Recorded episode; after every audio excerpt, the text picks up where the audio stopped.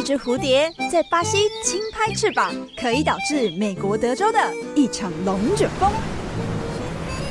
你的一个笑声，可以拯救全宇宙的烦闷情绪。解决你的无聊枯燥，午安生活为你的辛劳开药单，药效两小时，周一到周六中午十一点到一点，跟着一志一起解闷舒压救地球。欢迎收听频道全广播 FM 一零六点一，在每周一到周六中午十一点到一点的午安生活节目，我是一志，大家午安。今天是开心的礼拜五，因为这个礼拜只上了三天班，马上得各位放假了，还是有人这三天也请假呢？哇，放个很爽。有时候放假在家就真的是会。不知道要干嘛 哈，但是哎、上班又很想放假，放假又觉得说，嗯，应该准备要回来上班喽，不然在家也不知道干嘛。哎、大家会不会这样子啊？我我是这个样子的人。你知道我国庆连假就没有出去，然后整天在家里面耍废睡觉。然后我在礼拜天晚上，哎，礼拜天早上醒来的时候，发生一件很可怕的事情。就早上醒来，眼睛睁开，就躺在床上玩手机，玩着玩着，那个头就突然开始很晕，你知道吗？这个天旋地转、眩晕症，这样，我就赶快。坐起来，坐起来，那个晕的症状才慢慢缓解。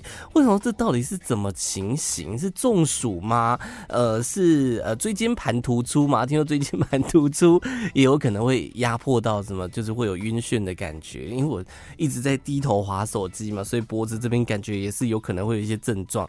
然后我朋友甚至跟我讲，吓死我了。他说：“你该不会是脑瘤吧？压迫到什么神经？”我想说，最好是有那么夸张，不要那么可怕，好不好？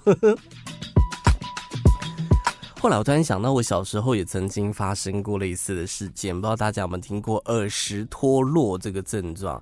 耳石它是一个在好像在内耳半规管，是不是一个结晶体啊？碳酸钙结晶，它是哦，它是粘在内耳控制平衡的碳酸钙结晶组织，然后那个非常的小，有点像沙粒一样，然后非常多，通常都会附着在内耳椭圆囊的球状囊当中，通常是被包在里面啦。而当它如果渗漏了，呃，那个没有用好，外漏了哈，流到外面来，就会导致你的平衡感失去方向的。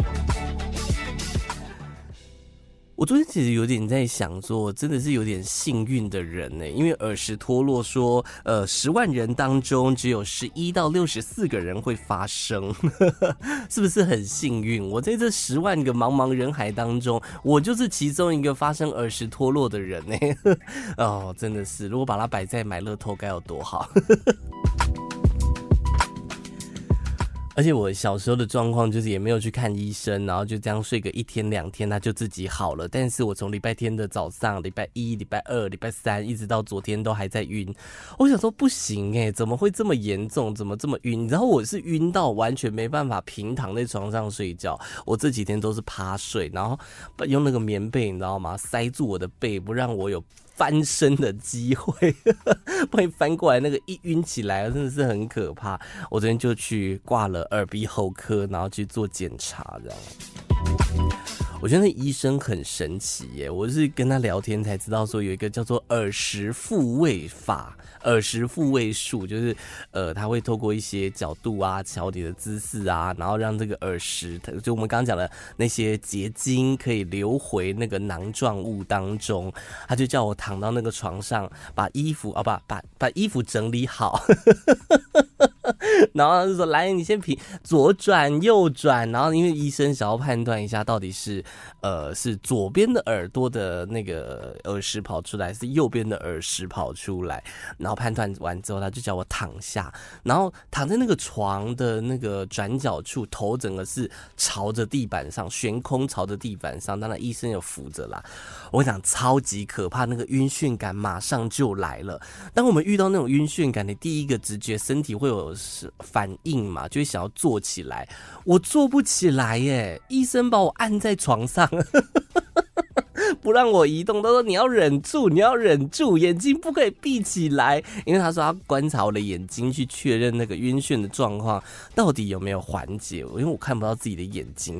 他说那个眼睛哦，会一直闪烁，一直闪烁，一直闪烁，就代表说你还在晕，还在晕。当你不晕的时候，你的眼睛就是直视的某个地方，不会这样跳来跳去的。很神奇哦，医生就叫我诶往右边侧躺，然后手指头就在我左边的耳朵点点点点点点点点点。那个过程大概五分钟吧。我晕一开始是晕到我一手抓着墙壁，一手抓着那个诊疗床，就说天哪，我要死掉了，我要死掉了，怎么会这个样子？我要死掉了。后来呢，那个晕眩感就慢慢的、慢慢的越晃越慢，越晃越慢，然后就好了耶。很神奇哦，然后医生叫着来，你现在转到右边来，啊，转到左边来。我一转过去，我一吓到，想说会再晕起来，就完全没有，整个直接好一半，你知道吗？后来我就跟医生讲说，医生，我小时候也有出现过这种状况，可是一两天就好了，怎么现在变得就是好那么慢？怎么不会自己复原？是发生什么事？医生如果讲说，哦。这种东西哈，要看身体的状况啦。年轻的时候哈，这个恢复当然是很快啦。随着年纪的增长，二十岁、三十岁、四十岁、五十岁，哇，那个恢复的速度会越来越慢。医生拐着弯在呛我，已经年纪很大了，是吗？没有啦，我真的觉得那个医生非常的厉害。我来开药，我就去隔壁的药局要领药的时候，我就听到那个药局在听全国广播，我就觉得里面那个声音很熟悉。我就问那个药剂师说：“哎、你在听全国广播吗？”因为整个里面只有我们两个，所以可以放心聊天。然后我就说：“你在听全国广播吗？”他说。对呀、啊，然后他就继续在做他的事情。我想说，嗯嗯嗯，我就问他说：“那你不觉得我声音很熟悉吗？” 不问还好，问了我自己很尴尬。你知道，有的有一句话就是，只要你不尴尬，尴尬的就是其他人嘛。哦，啊，我就问说：“你不觉得我声音很熟悉吗？” 然后要记就是说：“有吗？”后来他看了那个药单，才发现说：“哦哦，你是意志哎。”我真的是要笑死，而且他就是知道我是一志之后，就开始跟我聊天，然后就讲说：“哎、你们那个某某主持人也来这边做内视镜啊！哇，我那个时候听他在节目上讲啊，我就知道说，哎，这不是我们医师吗？哇，很熟啊！而且我跟那个主持人其实是完全没有说好的，我也只就是在网络上面 Google 说耳石要去看哪一科，然后就有人介绍那间诊所，我也是第一次去出诊，然后就。居然遇到这种情况，这么有默契到同一间诊所这样，还是我们说要请全国广播的福委会去签一下那个 合作店家，这样拿员工证可以打折吗？哎、可以吗？有办法吗？不知道大家有没有这种耳石脱落的症状哦？我后来跟医生聊才发现，我就问他说：“那像我们刚刚做的那个耳石复位术啊，我是不是就可以自己在家里面做？就是。”反正就是的，呃，往右边躺，往左边躺嘛。他说不行哦，哎，医生特别叮咛我，千万不能在家里面自己做耳石复位术，一定要找专业的，不然有可能你那个症状镜头会越来越严重，好不好？有的时候都觉得有钱人的快乐就是这么样的朴实无华，想干什么就干什么，那个钱撒出去他也不会心痛而乱撒一通。大家昨天有看到我发那个郭台铭在跳舞的影片吗？我真的是看不懂到底想要干嘛。他最近跟很多网红这个拍那个联署宣传影片啊，影片就是内容也不知道在干嘛。他找了一个阿嬷，然后阿嬷就去他的郭台铭的那个竞选办公室说：“哇，边斗好你垮，然后就把桌子。翻掉，然后郭台铭也翻掉，然后两个说翻转台湾，然后就开始唱歌，唱什么？呃，我姓郭，哥窝郭，霸道总裁的传说，什么？呃，没人赚钱比我多，呃，猛犹如猛虎下山坡，带你赚钱不啰嗦，然后就结束，那影片就这样结束了。或者说，Hello，Hello，Hello，你到底要干嘛？你到底想表达什么东西？我真的是不懂，而且那个影片。很尴尬，我真的是看得很尴尬。就是郭台铭在那边跳舞，其他真的他跳起来很像啊、阿公在做附件，他给我一种。那种拜登的即视感，你知道，拜登不是有有几支影片，这种反应很慢呐、啊，不知道自己在干嘛啦，呃，有点失智的那种状态。那个影片看起来就是这样，我不知道为什么郭台铭会决定要把它放出去。他的小编为什么会想要拍这种影片？你知道竞选连署总统的人，你在拍这种没没有内容的东西要干嘛？你不是应该就是？呃，多讲一点政见，然后希望大家支持你去选总统吗？不是这种这种方式在搞吧？我的天哪！哎呦，郭爸爸，钱不是这样花的啦，哦，不要这样浪费钱。我知道你钱很多，但也不是这样随便乱撒嘛，哦，拍这种片，我不知道这种土味情话大家会不会喜欢，会不会买单？我其实是买单的，但我完全就会把它当做一个笑话来看，我完全不会当做把它当做是一个总统参选人。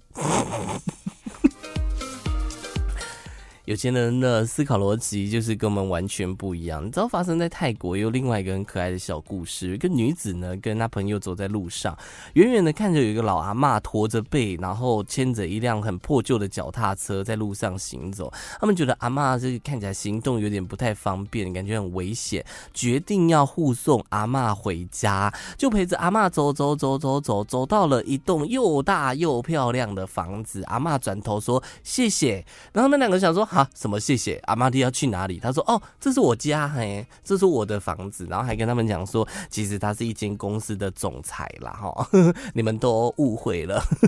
需要帮助的不是阿妈，需要帮助的是你们两个扶阿妈回家的这两位小姐。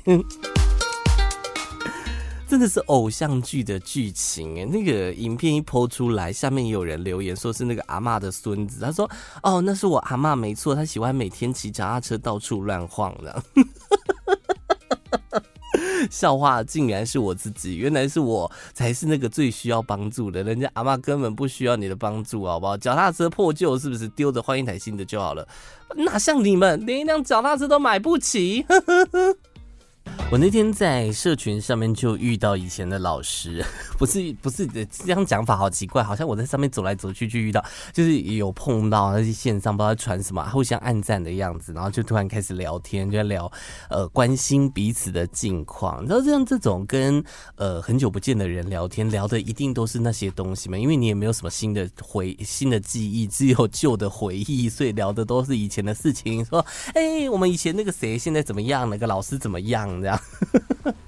而且啊，像是跟老师聊天，就会聊到说，哎、那现在这现在的学生表现怎么样？因为不是都讲说什么一代不如一代吗？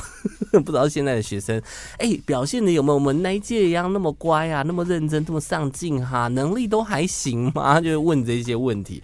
当然，老师的回答就是哪有，你们最棒了，赞赞赞啊！任谁听都会知道是在讲场面话。但我还是听得蛮开心的啦。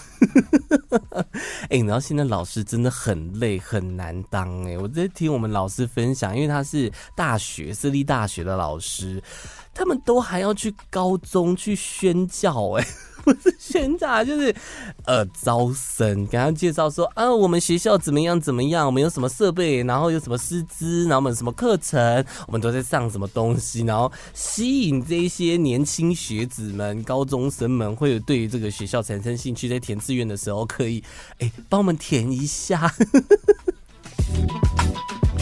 好辛苦哦！除了上课之外，竟然还要扛招生，真的是很累耶。而且还为了这个招生，可能在学校呃的设计的课程里面都还要做一些调整。我最近在网络上面就看到几个。课程觉得很匪夷所思。第一个是，我觉得有一两个礼拜了吧，我忘我不知道是哪一间学校，然后他们是一堂应该是有关爱情的课程吧，哦，通识课，然后就要学生去找一个人来谈恋爱。我那时候想说，哈，现在的课都这么难的吗？要先找到一个人谈恋爱，不然你没有没有办法完成那堂课取得那个学分。找一个人谈恋爱之后，你要写一些有关两个人恋爱的过程啊，写什么？纠纷呐。所以你也不是随便找一个人哦，你要很认真的去找，然后跟他认真的谈恋爱，才会得出说，哎，两个人在沟通的过程当中会遇到什么样的困扰，我应该用什么样的沟通方式啊？看了就是哈。另外，昨天看到在台大，他们有一门课程是这个由学生设计的，叫做“看电影学爱情”。现在的学生到底是多缺爱啊？什么什么通识课，怎么都跟爱情有关系？说上个学期推出之后，就是校内的热门课程，两千多人抢哦，抢几个位置？五十九个位置，这是什么抢票的概念吗？中签率不到百分之三呢。今年的名额有增加，因为看到去年太多人想要修了，所以今年又把那个门槛再放大。就今年的中签率也只有百分之六而已，所以其实也跟那个演唱会在抢票是有点类似的概念啦。哦，看电影学爱情到底要干嘛？是就是每一堂课就是看电，就是如同他的课程名称讲的，看电影学爱情嘛。每一堂课，然后播一部电影，然后透过那个电影，我们来学习里面的爱情故事吗？哎，我真的觉得有点诡异哦，毕竟。爱情不是我们人想象的那么样的美好，这大家都知道。而且电影里面的爱情很多就是在现实生活当中不会发生呐，为什么还要透过电影去学爱情呢？你们人家不是说讲说电影演的是转角遇到爱，我是转角打流赛，不是这个意思吗？他的课程其实我们来看一下啊，他说每个礼拜都有一个主题搭配一个电影，然后观看不同的爱情电影，吸收剧中人物的生命经验，讨论剧情，分享。交流其实就是找一个借口开一门课，让你看电影还能赚学分，是这样吗？说啊，要领略爱情，有如四季不同的风味与样貌。而且后半段呢、后六周还会请学生去规划两天一夜的国内或国外旅游，然后一起出去旅行，然后再回课堂上面报告，就有点像是在拍实境秀的概念，要你出去旅行，然后把你们两个的经验写成一份报告，让大家知道说谈恋爱哦，不是纸上谈兵的。你知道我大学的时候，哎、我是读大众传播学系嘛，我们要修很多类似这种电影的课程。当然，我们没有要学爱情啦，就是会研究纪录片呐、研究剧情片。当然，我们也会有实作要去，呃，走出去自己写剧本去拍一部部电影。你知道，我们那个时候在大学的时候，有一门课非常的热门哦，每一年都是抢到爆，也是外系的人都会想要来抢，就有点像是这个爱情，看电影学爱情了哦。我们那部那堂课的名称叫做色情片研究。有没有很惊人？有没有很惊人？在大学教色情片研究啊，哈哈，什么意思？败坏风俗。你知道那个时候刚进学校啊，听到有这门课，我们全班都超级嗨的，你知道吗？想说啊、我什么时候可以大三？我想去上一下色情片研究哦！哇，看色情片还能赚学分。我跟你讲，等你到了大三进去选呢，真的是让我选到之后，我进去上了一堂课，我才发现。这跟我想象的色情片研究呵 呵一点都不一样。名字就叫做色情片研究，顾名思义，不是让你纯粹看色情片，还要做研究。而那个色情片也不是你现在想象的什么山上优雅啦、苍井空啊一些无为无为的色情片，不是。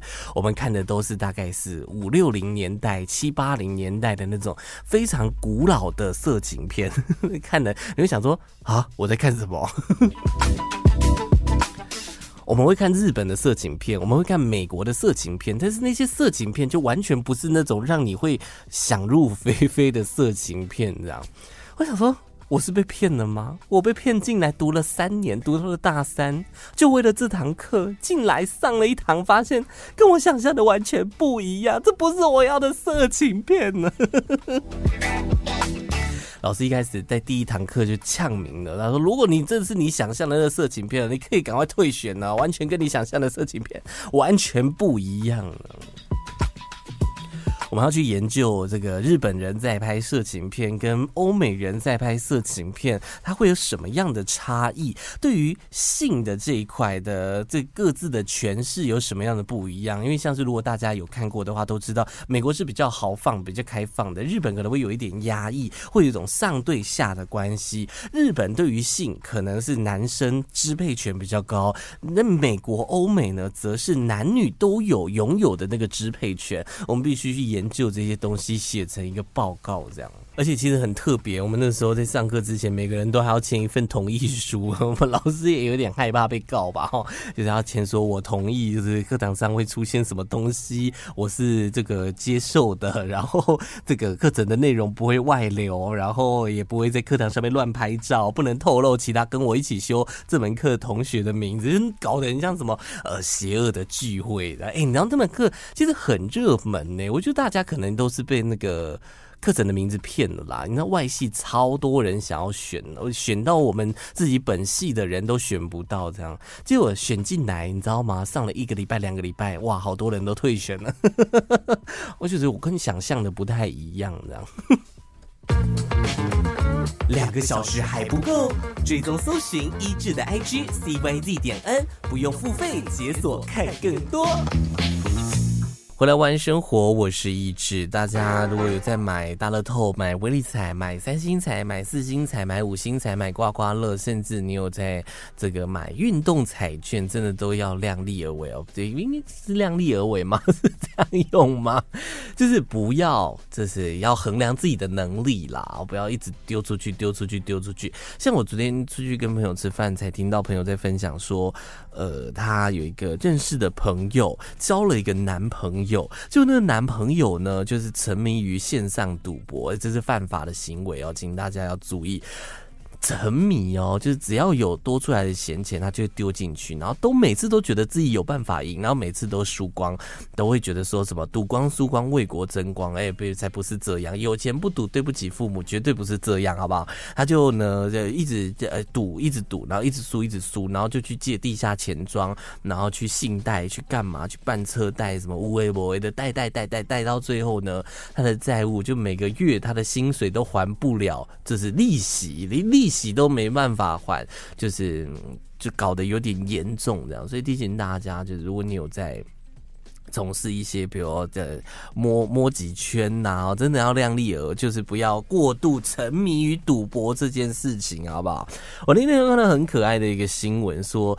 在新北市有一个七十多岁的妇人，周末无聊去朋友家打麻将，结果突然呢就在牌桌上面倒了下来，呼失去了呼吸心跳，不知道是摸到自己想要的牌，还是摸到自己不要的牌，不确定啊、他就这样倒下，那朋友呢呢也很机警的，马上叫救护车帮他做 CPR，然后救护人员到场，由 AED 电击，电击的次数其实蛮多的，电到了三次。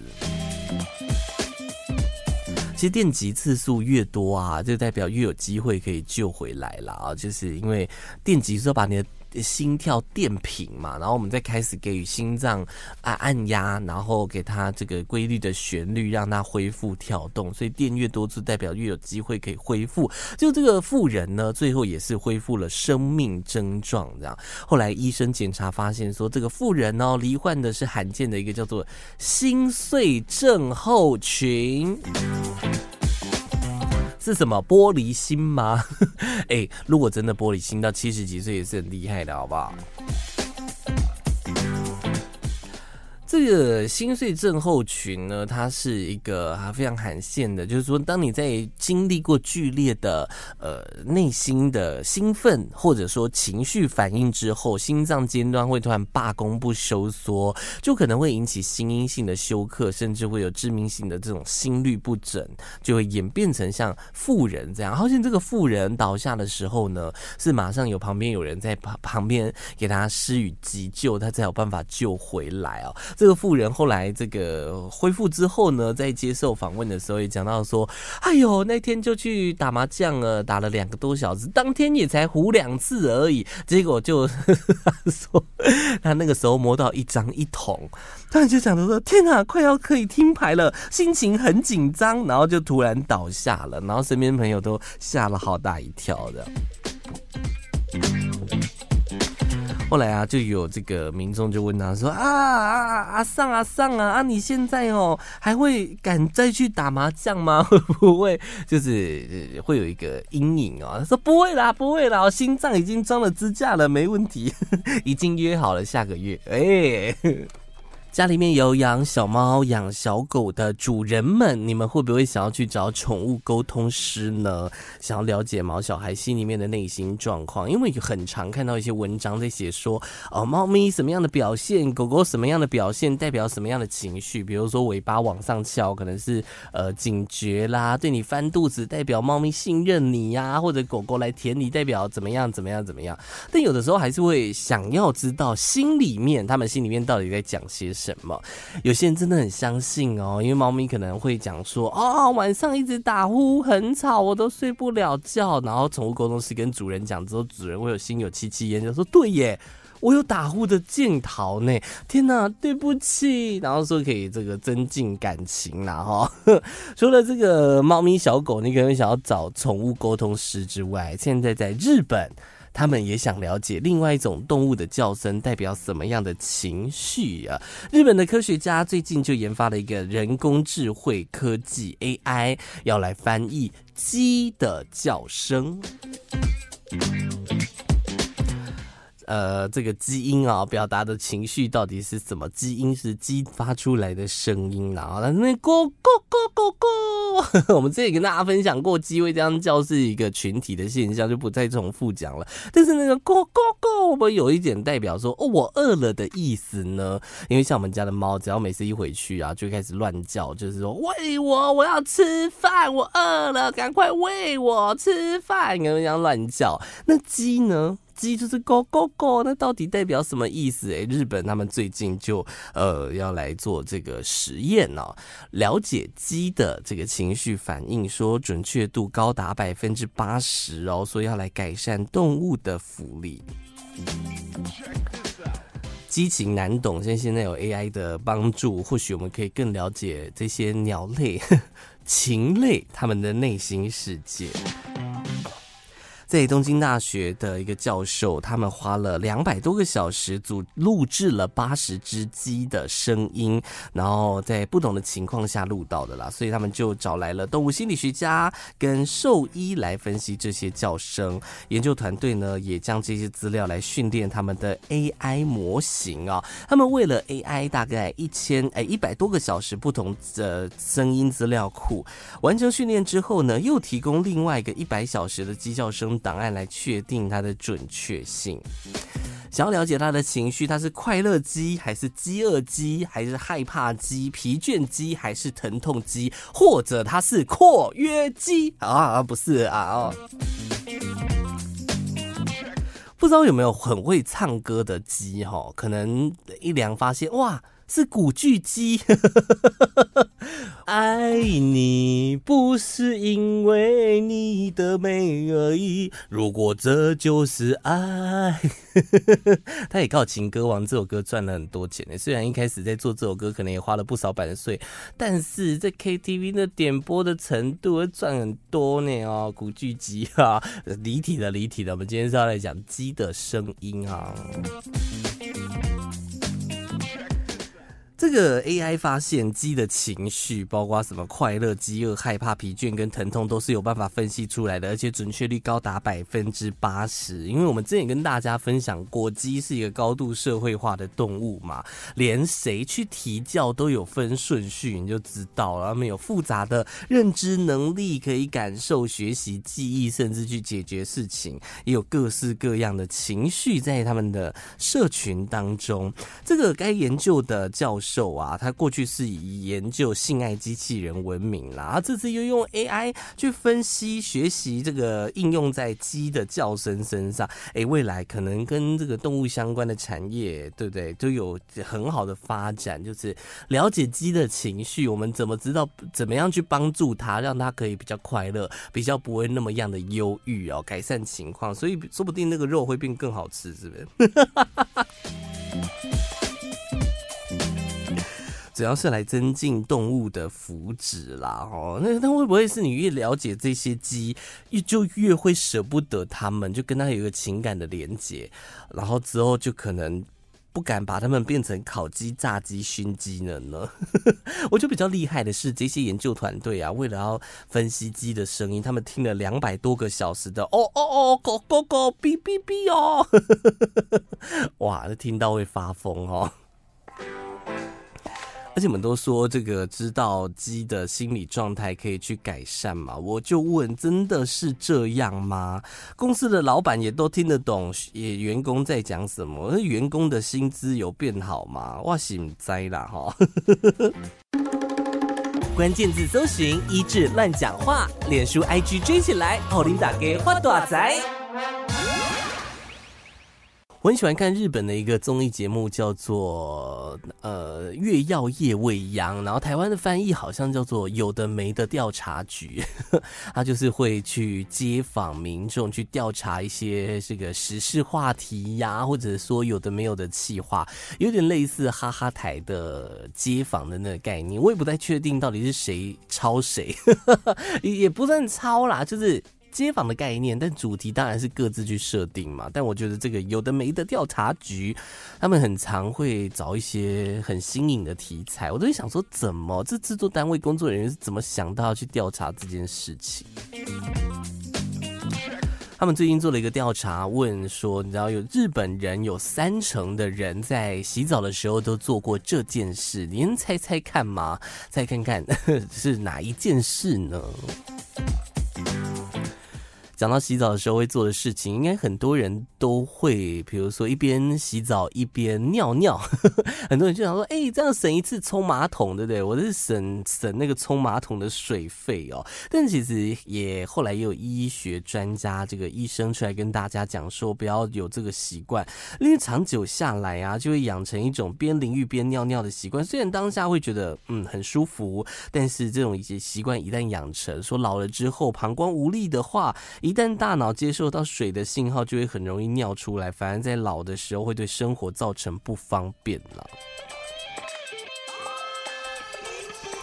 那到底是不是这件事呢？制作单位说不是这件事情，他们很认真的讲说不是。他们调查了呃十到六十岁日本十到六岁的男呃六十岁的男女啊一千六百五十三名受访者的调查，调查出全国他们全日本有百分之三十四点五的人在洗澡的时候都会做这件事情。那到底是什么事呢？就是热唱，一边洗澡一边唱歌。大家应该都有过这个经验吧？如果把它放在台湾，我觉得那个几率吧，那个数字肯定是会更高的哦。像我自己也很常一边洗澡一边唱歌。那个时候，以前小时候都会觉得说外面听不到哦，然后就会把一些这个想要练习的歌，在洗澡的时候就很用力的给它唱出来，就殊不知外面的人都听得到哈。我小时候在补习班上课，然后下课休息的时候，就去上厕所，然后一边上厕所就一边唱歌哼歌啦啊，也没有唱得很大声，但就在我上完厕所出来的时候，外面老师就看着我说：“哎，你刚刚是你在唱歌吗？”我真的尴尬到一个不行，当下才知道说啊，原来外面都听得到，吓死了。喜欢在浴室里面唱歌，可能是因为空间比较小，回音又比较大，每一天都像在小巨蛋办那个巡回演唱会的感觉。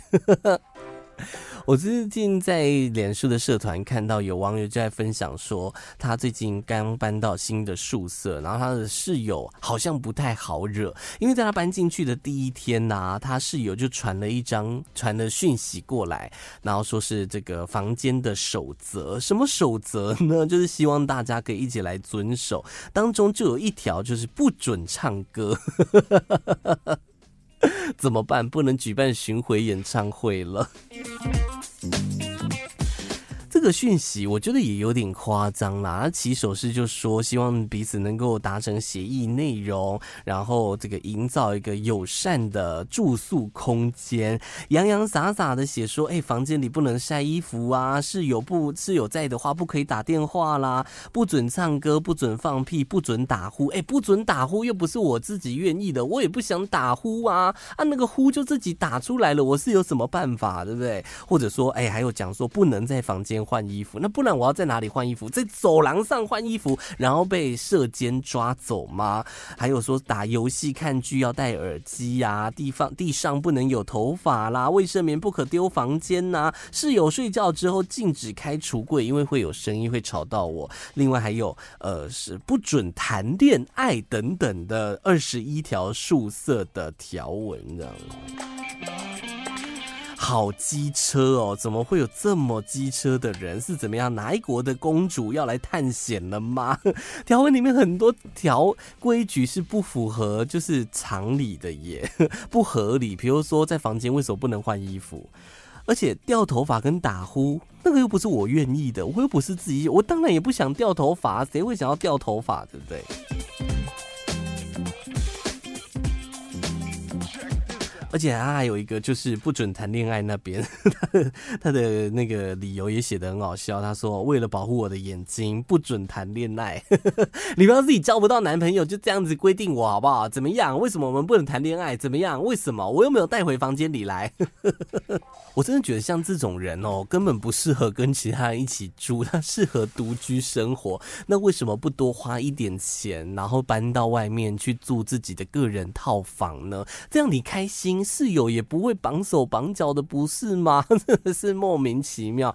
像我现在也是跟呃朋友住一起哦，我们也是有这个守则，但我们守则其实也没有洋洋洒洒列出来，就是用沟通的。比如像我就是刚搬进去，我有一个规矩，我跟他们讲得非常清楚，就是碗盘不准留过夜，吃完马上就要把桌子收干净，然后把碗盘拿去洗干净。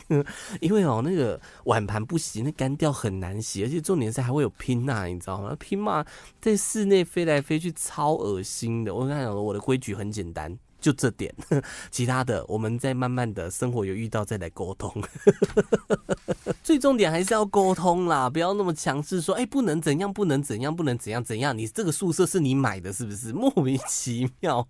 有些电影就是这样子，哎、很好看，题材很不错，就不断的拍续集，然后不断的推出。如果它是有小说的话，当然改编小说很简单嘛，它有几本就拍几本嘛。啊，小说的翻拍成电影拍完了，那要怎么办呢？继续拍呀，对不对？赚钱的 IP 当然要继续做，要做到它这是真的没赚头了，才会摸摸鼻子说，哦，好吧，好吧，就有点烂尾嘛。像是我们在看电视剧，哎、一出很好看的戏，我们就会讲说敲碗第二季啊，敲敲完了，然后再来拍出来就会很可怕。比如像《经济之国的闯关者》，我觉得就是一个就是拍到很烂的，但没想到现在要推出第三季，我不知道大家怎么觉得，老是觉得很难看呐、像是现在很多续集电影，哎，像是现在正在上映的夺魂剧哦，夺魂剧也拍到第十集了，你敢相信吗？其 实也是一集一集拍的，比前面一集还要烂，票房比前一集还要差，然后中间就会间隔了五年、十年、二十年之后再重新重启，然后呃把那个剧情哦设定在第一集跟第二集的那个时间点中间，呃，夺魂剧就是这样子一个设定啊。然后另外像是前一阵子有月光光心慌。慌慌啊！这一系列也是很卖座嘛，所以拍到后面也是拍到烂尾之后呢，又休息了好几年。呃，在前几年又重新推出新版的，然后说要拍三集的那个电影啊，今年好像是第三集的样子。像是我昨天去看的《大法师信徒》，我的天呐，我真的是浪费了一个多小时。我自己觉得没有到很好看啦，但是呢，毕竟《大法师》是一部非常经典的恐怖片嘛，在一九七三年所推出，而且它也是第一个获得奥斯卡提名的恐怖片，所以它在呃流行文化上面其实是有很重要的影响哦。呃，它在包括在那那一年度的奥斯卡金像奖拿到了十项提名，然后最后获得了最佳音效跟最佳改编剧本，而且它也是历史上第一部被奥斯卡提名的最佳影片奖的恐怖电影，所以它在这个历史的地位是非常崇高的，所以。在相隔四十年吧，应该有四十年，一九七三 到现在四十年的时间推出了续集，所以昨天半夜就跟朋友跑去看，然后看就觉得说天哪，我真的不应该来的。我不知道是因为大家现在对恐怖片的胃口越来越大了吗？还是就当中有些桥段，我会觉得说就是很老套的那种吓人的方式，就是我不知道他们有没有听过 jump scare，就是会突然跳出来吓你的那一我就觉得好了啦，都二零二三年了，还在玩这招，玩不腻是不是？但是也是有一点怀旧致敬啦，包括他找来了四十多年前，一九七三年的大法师第一集当中的女主角回归来演出，这算是也是致敬经典吧。现在好像。有有人就在讲说，好莱坞是没有新的题材可以拍了吗？所以才在翻以前的东西出来拍。我觉得这是一个潮流趋势嘛，对不对？像是目前还有继续在拍的 IP，可能就是哈利波特系列吧。不，我哈当然哈利波特就是死神的圣物，就完整的是几集啊？十集是不是？拍完之后，他们也是有推出继续他的魔法世界啊！你看，像是怪兽与他们的产地，怪兽与邓布利多的秘密啊，接下来还有什么葛林戴华德的什么鬼东西？就是会一直拍下去，永无止境。我想说，天哪！而且你知道，最近看新闻才在看到说，因为《哈利波特》是二十三年，哎，二十三年前，两千年第推出第一集嘛，啊，二十三年前的电影，然后那个里面的小朋友丹尼尔·雷德克里夫我到现在都已经是一个算是中年男子了，但是他好像就因为演了《哈利波特》这一系列，就是角色被卡住了，出不来，所以他也是不断的在寻求自己的突破，你知道？包括在一些我们之前有看到他可能参演舞台剧啊，露下体啊，或者说在一些新片里面啊，露出那个就是身材练得很壮啊，在那边嘶吼啊，想要突破那个戏路，但是不知道为什么你还是会觉得他是哈利波特。不好意思，没办法脱不掉了啦呀！谁叫你靠哈利波特？你靠哈利波特赚那么多钱呢？赚饱了，人家不拍了，就这样甩一甩，想要把人家甩掉吗？不可能，呃，跟着你一辈子。我觉得大家对于魔法世界都会有一定的好奇心，然后想要去探索一下。你相信世界上真的有魔法吗？会不会我们大家都是麻瓜呢？会不会在世界上某一个车站月台真的有一个九又四分之三，然后可以进去到魔法世界呢？你看，像是环球影城，现在是日本的啦、美国的啦，都有一些就是哈利波特的主题世界观嘛。而且不止如此哦，魔法世界渗透到我们程度有多深，在一。英国有一间大学说宣布要成立一个魔法学城，Oh my god！它的名称就叫做魔法硕士学位，就是你可以专心的来钻研。像是我拿的是呃大众传播学系的学士，然后副学士拿的是英语的英语系的副学士，然后他们你如果读这个科系毕业，你拿到的就是魔法硕士学位。真的有办法吗？到底要怎么教魔法？真的找法师来教吗？我说的法师是那个哈利波特里面那个我就不了的那个法师，不是在那边口口那么那么那么，那不是那个法师哦，他不不太一样啊。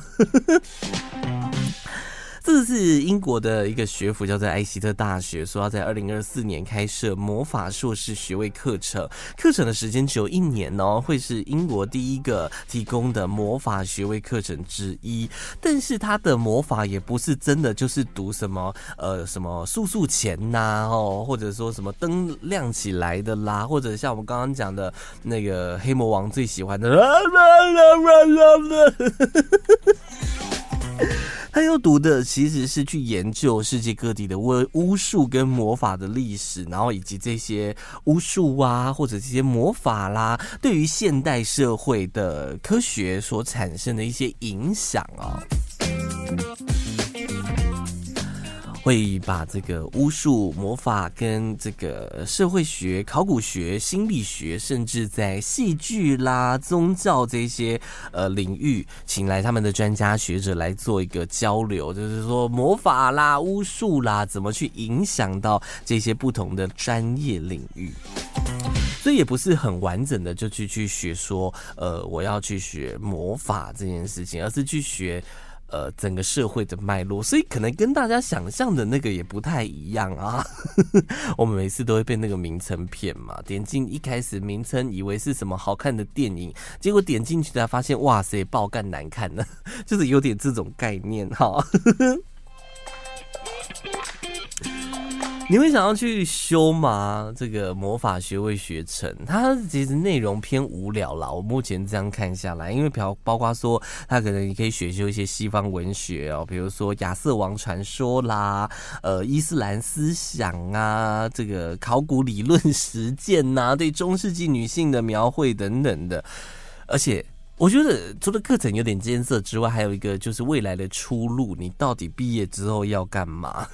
可能你拿拿着你的学历去应征，说我要去应征一间这个科技厂哦，科技厂就看着你的学历说啊，魔法硕士学位，哈，可能会满头问号。我觉得他毕业之后的出路可能是比较偏。博物馆吧，或者说一些遗文化遗产图书馆的工作，旅游业感觉也蛮不错。但如果说你真的是想未来想要进到一些比较专业的，也不是说比较专业啦，其实博物馆也是有他们的专业。因为想说进到比较不同的领域的话，这个学位其实会变成你的阻碍耶，会不会？好啦，今天节目就这样啦，谢谢大家的收听。IG 搜寻 CYZ 点 N，脸书搜寻一志乱讲话就可以找得到我。我们下礼拜见，拜拜。